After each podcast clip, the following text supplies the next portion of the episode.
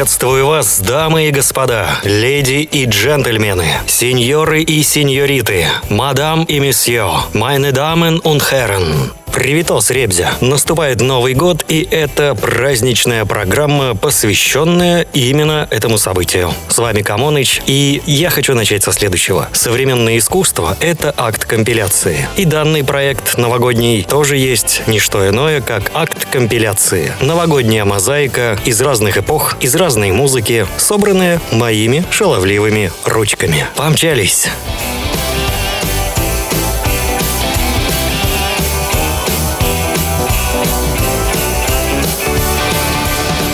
Пролог. Высокий слог сегодня не в чести, но посвящая новогодний выпуск волшебному явлению театра, мы обойтись не сможем без него. Великий Стратфордец, ты был бесспорно прав. Весь мир — театр а люди в нем – актеры. И множество примеров есть тому на памяти живущих поколений. История Отечества хранит такие изощренные сюжеты в трагедии, комедии и драме, что даже самый плодовитый гений, пожалуй, удавился бы с тоски. Звалось благодеянием злодейства, ничтожество ходили на контурных, внушали, как приятно и полезно стоять на головах, к тому же молча. События проходили по спирали, трагедию преобразуя в фарс, когда отнюдь не мнимого больного именовали верный продолжатель, и он был в силах по сиянию звезд с самой большой медведицей сравниться, никто не знал, смеяться или плакать. Наверное, больше все-таки смеялись. Чем не театр? Возможно, даже цирк. Шли все часы. Стояло только время. Пусть быть сегодня вряд ли многим легче, и волею мистических явлений, несчастные больные магазины, то хлеб подорожает вдруг, то невзначай картофель, пусть славен наш славянский потребитель рачительной запасливостью белки и стойкостью сухой у богомола. Сегодня в жизни место есть надежде. Играй же, сатирическая лира. Поэт, прости, не будь чрезмерно строг, что пару самых звонких наших строк мы слямзили у Вильяма Шекспира.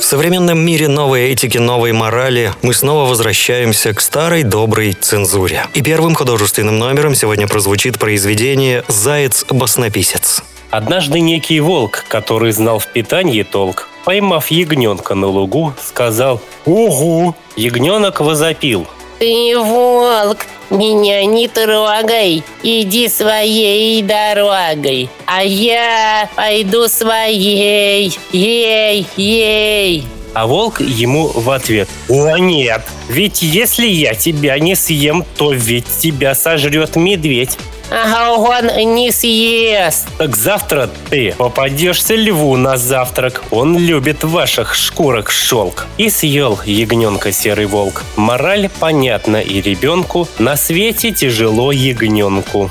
Ну что это такое, дамы и господа? Ну как так можно? В современном мире, в мире новой морали, новой этики. Мы же знаем, что нельзя упоминать никого, чтобы никто ни о чем не догадался. Давайте переделаем эту басню. Прочитайте ее максимально нейтрально. Пожалуйста, Виталий, Лися наш. Ну вы же талантливый человек. Переделайте, переделайте.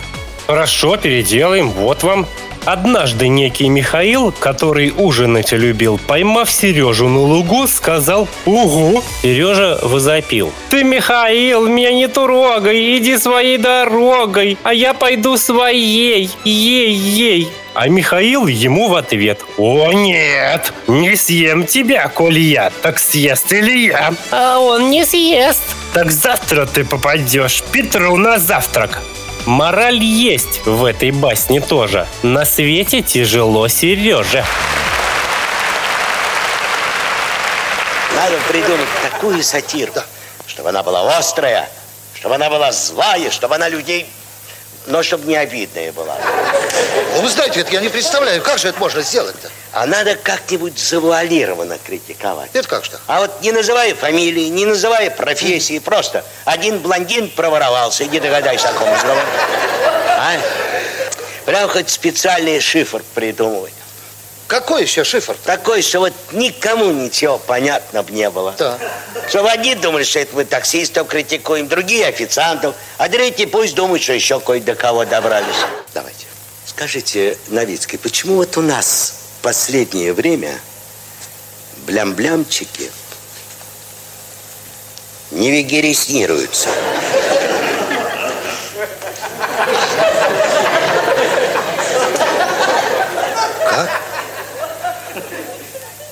Почему, говорю, у нас блям-блямчики не вегереснируются?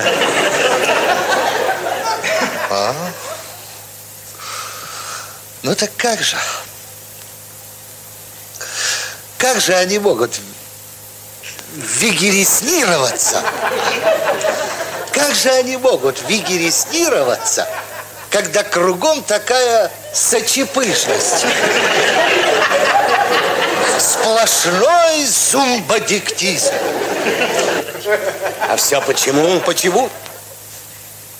Раскалимакались все. Расшмалипунькались все. Каждый плюгавчик э, строит из себя фрум-фрумчика. Так их же все время викшнируют. Никто их не викшнирует. Почтополи на них нет, вот я вам скажу. Да. Да. А вот когда, когда дрепянчики куздряются, куздряются и юзлы-музлы. Чего? Ну, я говорю, когда дрепянчики куздряются, куздряются и юзлы-музлы. Что же, и эти, и цурипопики кузряются? Да нет, цурипопики не куздряются. Цурипопики трафальгируются с конюсиков и викидесываются, викидесываются, викидесываются. Вот, вот почему в этом вопросе такая стрипулечь.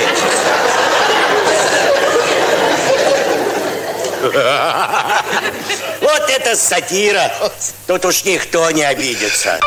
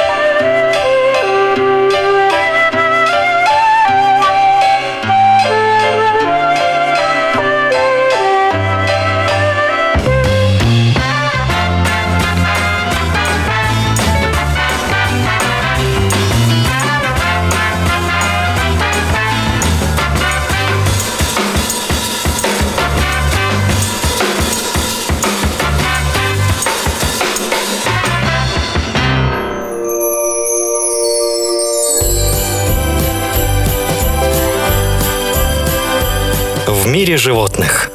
Змеилась речка в тишине, плетя витки излучин, а там, на самой глубине, сом двух саменков жучил. Вдали темнели берега, ершился лес на склоне, и кот, окрысясь на щенка, мышонка проворонил, слонялся черный таракан, сазан с лещом судачил, и, как всегда, ослил баран, что конь весь день и шачил, и каждый крик, и писк, и чох сулил в делах удачу. Там выкомаривал сверчок, а там бычок свинячил, там рыскал по стене паук, с замухами вдогонку. Там шли, а хрюков все вокруг, гуськом три поросенка, но всяк старался за двоих, и разбирать не стоит, кто обезьянничал из них, кто был самим собою. Их всех укрыла ночь и тень, и малых, и великих, и как не петушился день, но съежился и сник он, и звезды счастья и любви зажглись над миром снова. От них совели соловьи и соловели совы.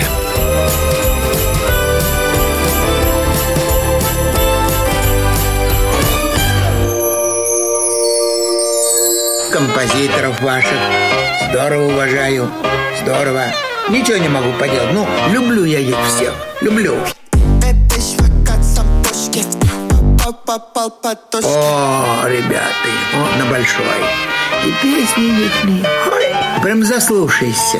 Вот это, мне особенно вот это вот нравится песня. Вот это вот, э, ну, сначала так быстро вот идет вот это.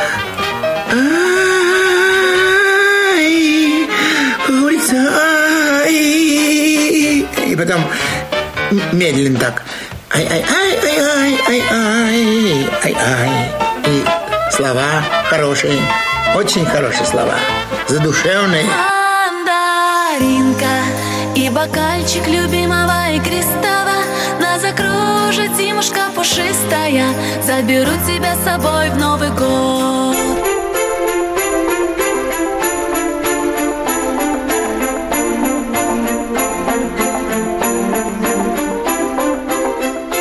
Какой праздник может быть без застолья? Давайте заглянем на творческую кухню Гоголя. Эпиграф. Что день грядущий мне готовит. Александр Сергеевич Пушкин, Евгений Онегин. Глава 6, строфа 21. Если бы меня спросили, какую книгу взяли бы вы с собой в дальнюю дорогу, я бы не задумываясь ответил. «Мертвые души». Широта охвата действительности сделала гоголевское творение бессмертным. Как Гоголь достиг этого? Богатством художественных средств. Что же это за художественные средства? Заглянем в творческую кухню писателя. День, кажется, был заключен порцией холодной телятины, бутылкой кислых щей и крепким сном во всю насосную завертку. Что это? Художественная деталь. Вместо того, чтобы заключить день хорошей, умной книгой, герой заключает его ужином и сном. Диалог Гоголь строит на неуловимых переходах от мечты к действительности. «Поросенок есть?» – мечтательно спрашивает Чичиков. «Есть!» – возвращает его к действительности баба. Речь гоголевских героев остро приправлена юмором. «Мне лягушку хоть сахаром облепи, не возьму ее в рот», – говорит Собакевич. «У меня не так. У меня когда свинина, всю свинью давай на стол. Баранина, всего барана». Не правда ли сочная характеристика мелкопоместного дворянства? Язык Гоголя музыкален. Откроем наугад любую страницу. Чичиков оглянулся и увидел, что на столе стояли уже грибки, пирожки, скородумки, шанишки, пряглы, блины, лепешки со всякими припеками. Припекой с лучком, припекой с маком, припекой с творогом, припекой со снеточками. Попробуйте эти припеки убрать, и фраза потеряет весь аромат, всю сладкозвучность. Как сквозь сито просеивает Гоголь каждое слово, не надеясь на читателя, который проглотит все. Возьмите из поэмы любой кусок. Чичиков свернул три блина вместе и, обмакнувши их в растопленное масло, отправил в рот. Вовсе не разжевывая, а лишь слегка намекая, пишет Гоголь. Тонкий вкус не изменяет писателю и тогда, когда он говорит о господах, которые на одной станции потребуют ветчины, на другой поросенка, на третьей ломоте сетра или запеканную колбасу с луком. Еще одна порция мягкой иронии.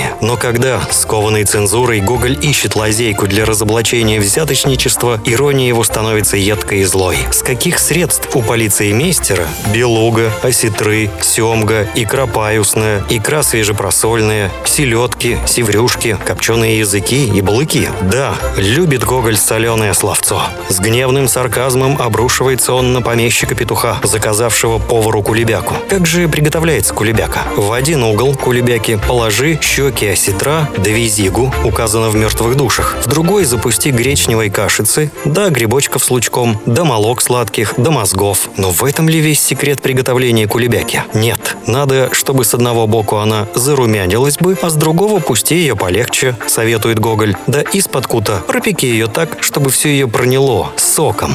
Гениальный сатирик знает, как подогреть интерес изголодавшихся по настоящей литературе читателей. И вот у них уже сам собой возникает вопрос, как подать готовое блюдо к столу. И Гоголь объясняет, обложи его раками да поджаренной маленькой рыбкой, да проложи фаршицом из сниточков, да подбавь мелкой сечки, хренку, да груздочков, да репушки, да морковки, да бобков. Да нет ли еще там какого коренья? Верный традициям реализма не прошел Гоголь и мимо свиного сычуга, но рецепта этого калорийного блюда, к сожалению, не оставил. Николай Васильевич понимал, что жиры сгорают не полностью и образуют ацетоновые тела, которые приводят к диабетической коме. Вот почему писатель-гуманист, он сжег рукопись. Мы познакомились с творческой кухней Гоголя. «Мертвые души» стали для многих настольной книгой, потому что в гоголевской поэме богатейшая пища для ума. Читайте на здоровье. Какое застолье без гостей? Правда, гости бывают разными. Например, такие как Шляпников. Когда Шляпников с женой пришел к Петуховым, гости уже сидели за столом, ели, пили, курили, шумели. «Поздравляю вас!» – сказал Шляпников Петухову, торжественно протягивая сверток. «Это вам подарок от меня и моей супруги. То есть, наоборот, от моей супруги и меня». «Спасибо большое!» – сказал Петухов. «Садитесь, сейчас мы вам штрафную за то, что опоздали». «Во-первых», – строго проговорил Шляпников, – «если гость опоздал, значит, у него были веские причины, и говорить об этом просто неприлично и бестактно. Шум за столом стих. «Извините», — сказал Петухов, краснея. «Я не думал». «Думать надо всегда», — указал Шляпников. «А во-вторых, когда гость приносит подарок, его следует развернуть и посмотреть, после чего сердечно поблагодарить дарителя. Чек из подарка я тактично вынул. Простите», — пробормотал Петухов и потянулся было к шляпниковскому свертку. «Теперь уже ничего», — с горечью сказал Шляпников. Настроение гостям вы уже испортили. Кроме того, здесь многие курят. А культурные люди прежде обязаны спросить окружающих. Может, они не курят. Положим, мы с женой курим. Но все равно за столом воцарилась уже могильная тишина. «Кушайте!» – пискнула жена Петухова. «Кушайте! Вот салат вкусный!» «Во-первых, сурово сказал Шляпников. «Хозяйке не подобает хвалить свои изделия. Гости сами похвалят, если сочтут нужным. Во-вторых, жена Петухова приложила платочек к глазам и выбежала из комнаты. Кто-то боязливо сказал. «А знаете анекдот? Уехал муж в командировку». «Во-первых», — сказал Шляпников, «анекдоты рассказывают лишь те, у кого за душой ничего нет. Во-вторых, анекдот может быть принят кем-нибудь из окружающих как намек. В-третьих, гости стали прощаться с Петуховым. «Подождите», — сказал бледный Петухов, «может, кто хочет потанцевать?» «Во-первых», — начал Шляпников. Комната опустела. «Что ж», — сказал Шляпников, «посидели, пора и честь знать. Мы тоже пойдем. Пойдем, Клавдия». «До свидания», — сказал плачущий Петухов. «Приходите еще». «Непременно», — учтиво сказал Шляпников. «Только, во-первых, запомните». Дверь за ним захлопнулась. «Абсолютно никакой культуры», — сказал Шляпников жене. «Жила бы», — вздохнула жена. Она тоже читала книжки.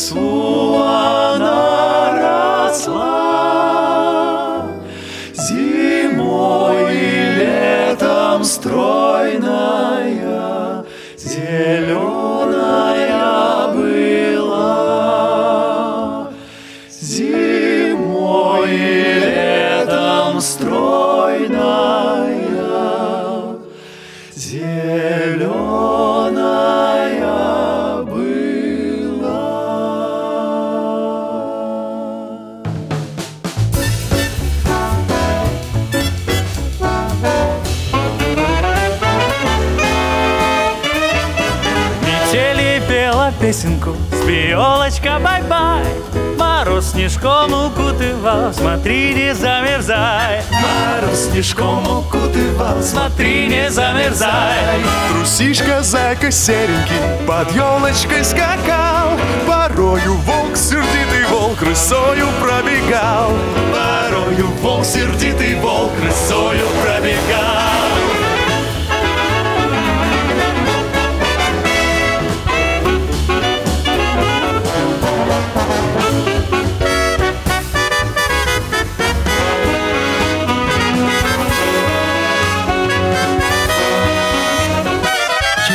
по лесу частому под полозом скрипит.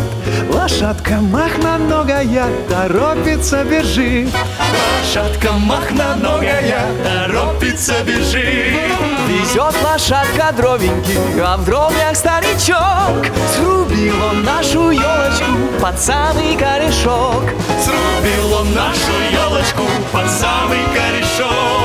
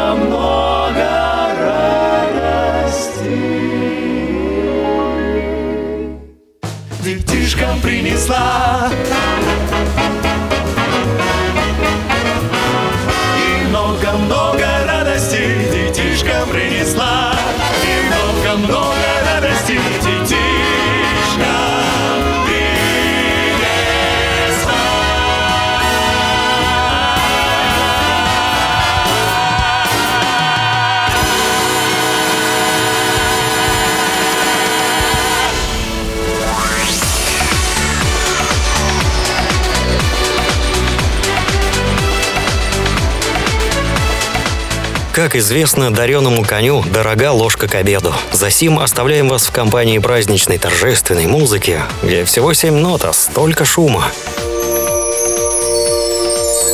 Уходит год, всего в нем было вдосталь. Высокого, печального, смешного. Был пройден путь, и, как всегда в пути, кто забегал вперед, кто спотыкался, без этого немыслимо движение. К тому же прочно и давно известно, что падая, вставая, ты растешь. Пора кончать. Утомлены актеры. Дадим же музыке пространство для раздолья. Всем спасибо за внимание. Это была специальная праздничная программа, посвященная Новому году. Берегите себя в этом мире и мир в себе.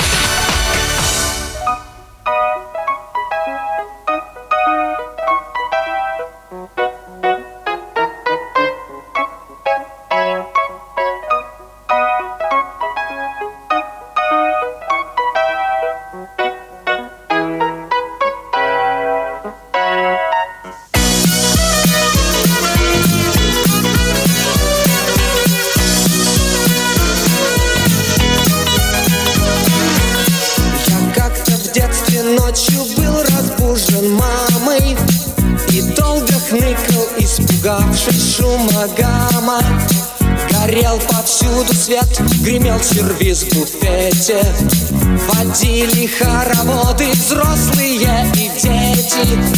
Я увидал мерцанье стройной пышной ели. И дядю в шубе с бородой белей метели. Он снял мешок с плеча и началось веселье. Все стали хлопать, танцевать и хором пели. Дед